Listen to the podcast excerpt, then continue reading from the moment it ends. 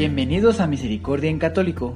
La finalidad de este podcast es compartirte la insondable misericordia de nuestro Señor Jesucristo, apoyándonos de literatura de santos como la biografía y diario de Santa Faustina, testimonios, temas para poner en práctica día a día para el crecimiento a la devoción de la Divina Misericordia.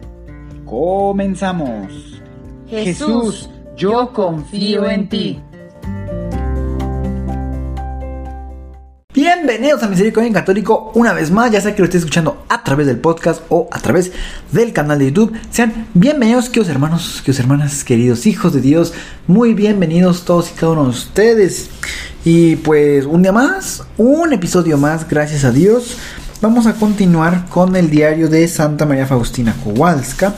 Terminamos el numeral 718, por lo que corresponde comenzar en el numeral 719. Dispongamos nuestro corazón, nuestro espíritu y que la voluntad de nuestro Señor descienda sobre cada uno de nosotros. Comenzamos. Numeral 719. Hoy escuché estas palabras.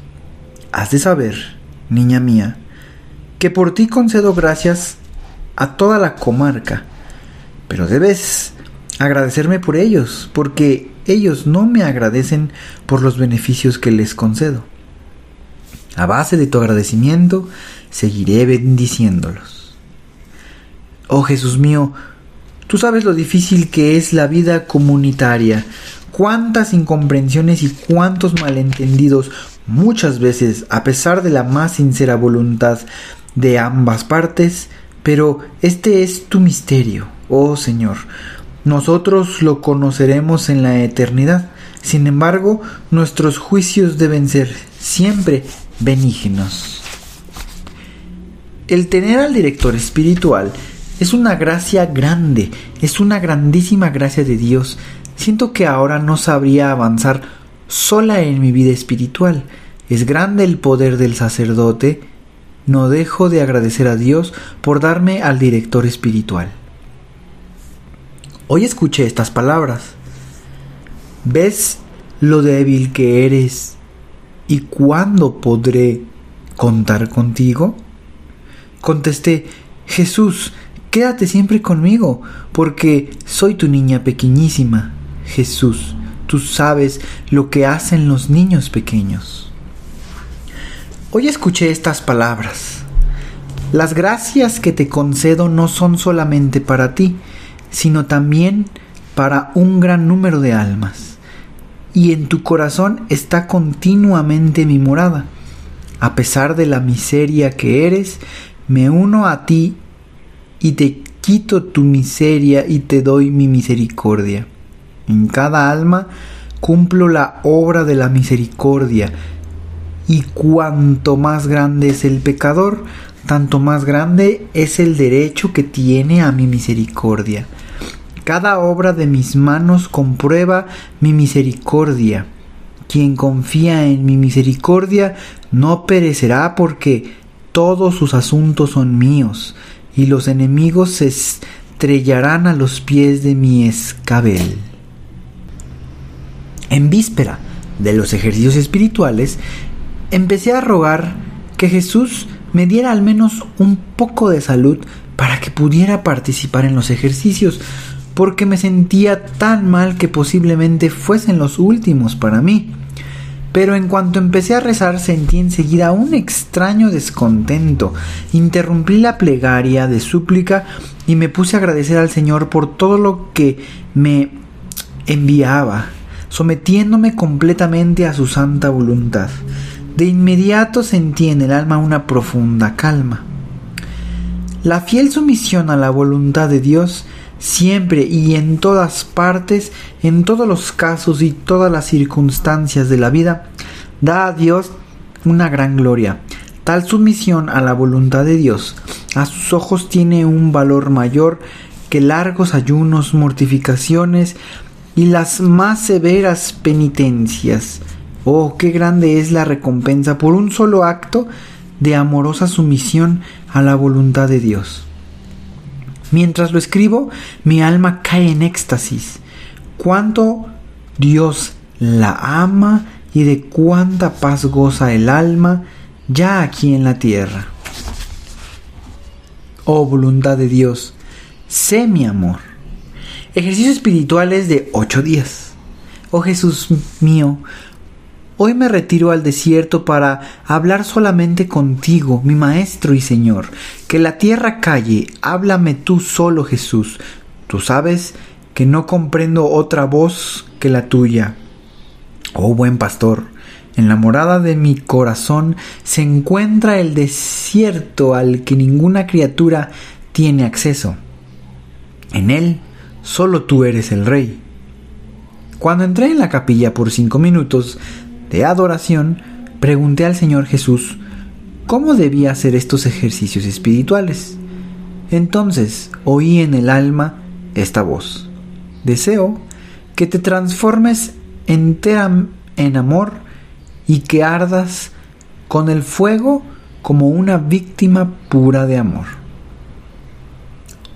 Oh verdad eterna, concédeme un rayo de tu luz para que te conozca, oh Señor, y glorifique dignamente tu misericordia infinita, y dame a conocer al mismo tiempo a mí misma todo el abismo de mi miseria que soy.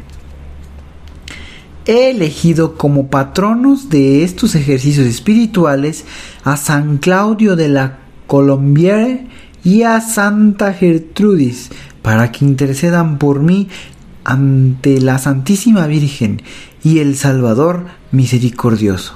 En esta meditación sobre la creación, en un instante mi alma se ha unido a mi Creador y Señor. Durante esta unión he conocido mi fin y mi destino. Mi objetivo es unirme estrechamente a Dios a través del amor y mi destino es adorar y glorificar la divina misericordia. El Señor me lo dio a conocer claramente y experimentar incluso físicamente. No termino de asombrarme cuando conozco y experimento el amor sin límite de Dios, con el que Dios me ama. ¿Quién es Dios ¿Y quién soy yo? No puedo continuar reflexionando. Solamente el amor entiende el encuentro y la unión entre estos dos espíritus. Es decir, Dios espíritu y el alma de la criatura. Cuanto más lo conozco, tanto más me sumerjo en él con todo el poder de mi ser. Durante estos ejercicios espirituales te tendré insensatamente junto a mi corazón para que conozcas mejor mi misericordia que tengo para los hombres y especialmente para los pobres pecadores. Pues bien, queridos hermanos, pues nuevamente Dios en estos escritos, ¿verdad? Santa Faustina, pues nos recuerda que todos somos merecedores, todos eh, tenemos el derecho a su divina misericordia. Inclusive repite y nos aclara que los que son más pecadores, los que estamos más enlodados de pecado, somos los que más eh, tenemos derecho a su misericordia. Dios hermanos, ese es un ese es una ah, unas palabras de consuelo para todos y cada uno de nosotros. Y sobre todo para todos y a cada uno de los que no creen que exista perdón para ellos. Estoy casi seguro que en el mundo hay más de una persona que piensa que por tantos años de pecado o por un pecado tan grande que hizo, que ya no hay perdón. Y Dios es muy claro para decirnos, tienes más derecho de mi misericordia. Solo confía. Ese es el recipiente, queridos hermanos. Confiar en la misericordia de Dios, ese es el recipiente con la cual vamos a recibir esa misericordia. Confiar. Confiar que existe eh, ese perdón para nosotros.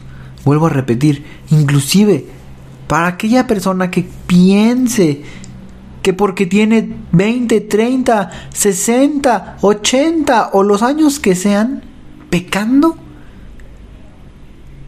si hoy confía en nuestro Señor y dice, Señor, vamos para adelante. Confío en que todo eso queda atrás. Confío en que me perdonas. Devuélveme, por favor, la gracia. Y bueno, ¿qué es lo que hay que hacer? Pues hay que estar arrepentido de sus pecados, con un corazón arrepentido, contrito, que digamos, ya entendí que estuve mal, ahora camino con el Señor. Acercarse a hacer una buena confesión a través del representante de nuestro Señor aquí en la tierra, que son los sacerdotes hacer una buena confesión. Y con una sola confesión, con una sola buena confesión es más que suficiente. Con ese arrepentimiento de corazón es más que suficiente. Esos dos elementos juntos, más confiando en nuestro Señor, es más que suficiente. Muchas veces podemos caer en el error de confesar los mismos pecados una y otra vez, porque creemos que pues fue tan grande el pecado que pues hay que volverlo a confesar. Y más que creerlo, realmente sentimos en el interior que Jesús todavía no nos ha perdonado. Y queridos hermanos, como ya les he repetido, eso es obra del demonio. El demonio quiere que nos sintamos de esa manera para no querernos acercar a, al sacramento de la comunión. Y como ya les he comentado, ese sentimiento, esa des porque eso es una desconfianza, queridos hermanos, por eso les digo, tenemos que tener la confianza. Porque ese sentimiento de creer que todavía no nos ha perdonado Dios después de haber hecho esa confesión, decir, no, pues sí, ya me confesé, pero pues todavía no comulgo, yo todavía, pues yo creo que todavía no me perdona, fue muy grave. Queridos hermanos, quiero decirles que esa última actitud de desconfianza lastima más a nuestro Señor que esos pecados que habremos cometido. Así que es verdad que podemos interiormente, humanamente sentir el yo creo que todavía no me yo creo que todavía no me ha perdonado. ¿Se puede sentir? Sí. Es decir, sí lo podemos sentir, no lo podemos controlar, pero podemos trabajar para que eso se desaparezca y ese trabajo es confiar en nuestro Señor, escuchar esto que les estoy diciendo, inclusive preguntarle a un sacerdote. Pidan iluminación a nuestro Señor primero, para el sacerdote. Acérquense al sacerdote y pregunten, Padre, después de confesarme, ¿será necesario esperar un tiempo antes de acercarme a la Eucaristía? Después de confesarme, ¿será necesario volver a confesar lo mismo porque posiblemente Jesús aún no me ha perdonado? Y van a obtener con la iluminación del Espíritu Santo que descienda sobre el sacerdote esa misma respuesta. Es decir, van a escuchar del sacerdote decir, Hijo, en cuanto te he absuelto en nombre de nuestro Señor Jesucristo tus pecados, has quedado limpio. Jesús ya no se acuerda de ellos. Tú ya no te acuerdes, porque Él ya no se acuerda. Confía y no lo lastimes. Confía y acércate a recibir el cuerpo de nuestro Señor Jesucristo en la Eucaristía. Y de esa manera, queridos hermanos, podemos desatarnos de esa telaraña que Satanás nos quiere poner, esa telaraña en la cual nos quiere hacer nos quiere engañar y nos quiere alejar. Es digamos que son sus últimas patadas de ahogado. Ya está ahogado. ¿Por qué? Porque ya te confesaste. Pero él hace sus últimas patadas de ya ahogado para todavía seguirnos capturando. Así que alejémonos de esa telaraña y confiemos en la misericordia de nuestro Señor. Y por último, queridos hermanos, pues también esa oración de Santa Faustina pidiendo a nuestro Señor salud, un poco de salud, ni siquiera pidió toda su salud, solo un poco de salud para poder hacer los ejercicios espirituales. Y considero que está bien pedir a nuestro Señor salud, pero quizá en ese ejemplo con Santa Faustina, quizá quizá era un poco de, de, rechazo de lo que estaba viviendo y pedía esa salud, ¿verdad? Es decir, vuelvo a repetir, pedir la salud, considero que está bien, pedirle al Señor, Señor, dame salud para poder seguir sirviéndote de una mejor manera. Pero algo que hace Santa Faustina después de ese sentimiento que tuvo que era algo extraño que sentía, ella sentía como que no estaba tan bien esa plegaria. Y entonces se puso a agradecer por lo que estaba pasando. Quizá en ese momento Santa Faustina había dejado de agradecer y quizá estaba rechazando eso y quería nada más tener salud, ¿verdad? Es decir, vuelvo a repetir, pedirle a nuestro Señor yo considero que es bueno, pero también es bueno agradecer por lo que tenemos, estar felices por lo que tenemos. Muchas veces va a ser fácil estar feliz. Por ejemplo, no sé, pensemos que uno desea conseguir algún empleo y de pronto lo tiene, pues es fácil estar feliz y agradecer. Bueno, no necesariamente uno agradece cuando está feliz, hablo personalmente. A veces se me olvida agradecer y estoy feliz gozando algo que Dios me ha dado. Pero bueno, el punto es, en ese momento es fácil sonreír porque está pasando algo ah, que podríamos haber deseado que es favorable de alguna manera para mencionarlo. Pero en otros momentos puede ser más complicado estar felices cuando estamos pasando por alguna crisis pasando y viviendo nuestra cruz. Pero en ese momento, en algún momento en esa trayectoria, hay que detenernos y decir, Señor,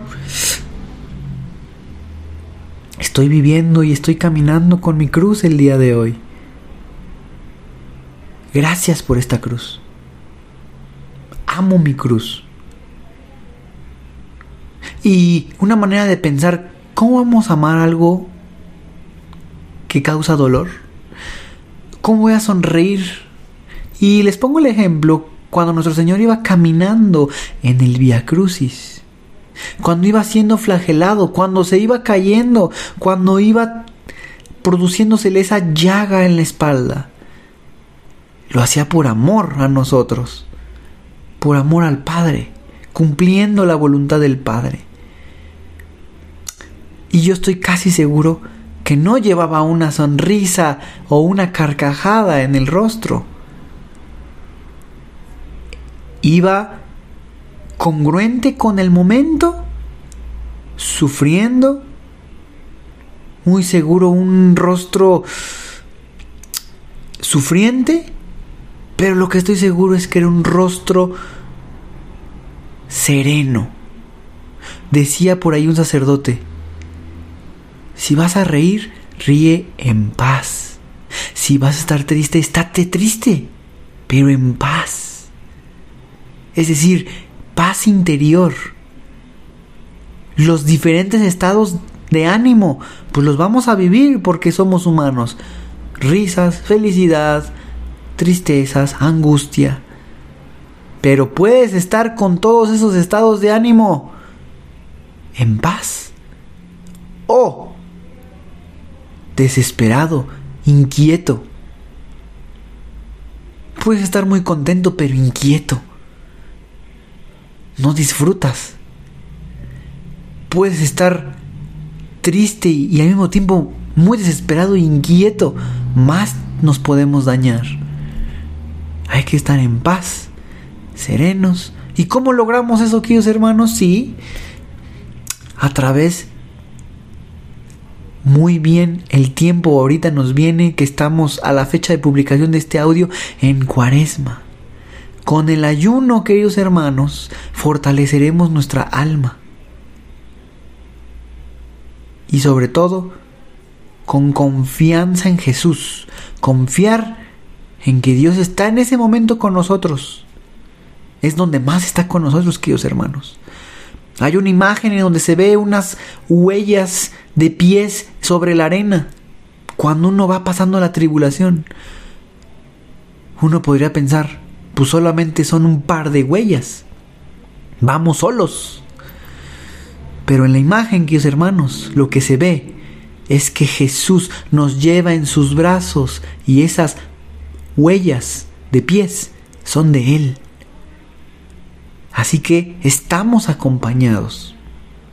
No están nuestras huellas porque Él es quien está caminando y nos lleva en sus brazos para ayudarnos. Solo que hay que confiar en eso, queridos hermanos. Y pues bueno, después de esto, como siempre, que Dios los bendiga. Hasta pronto.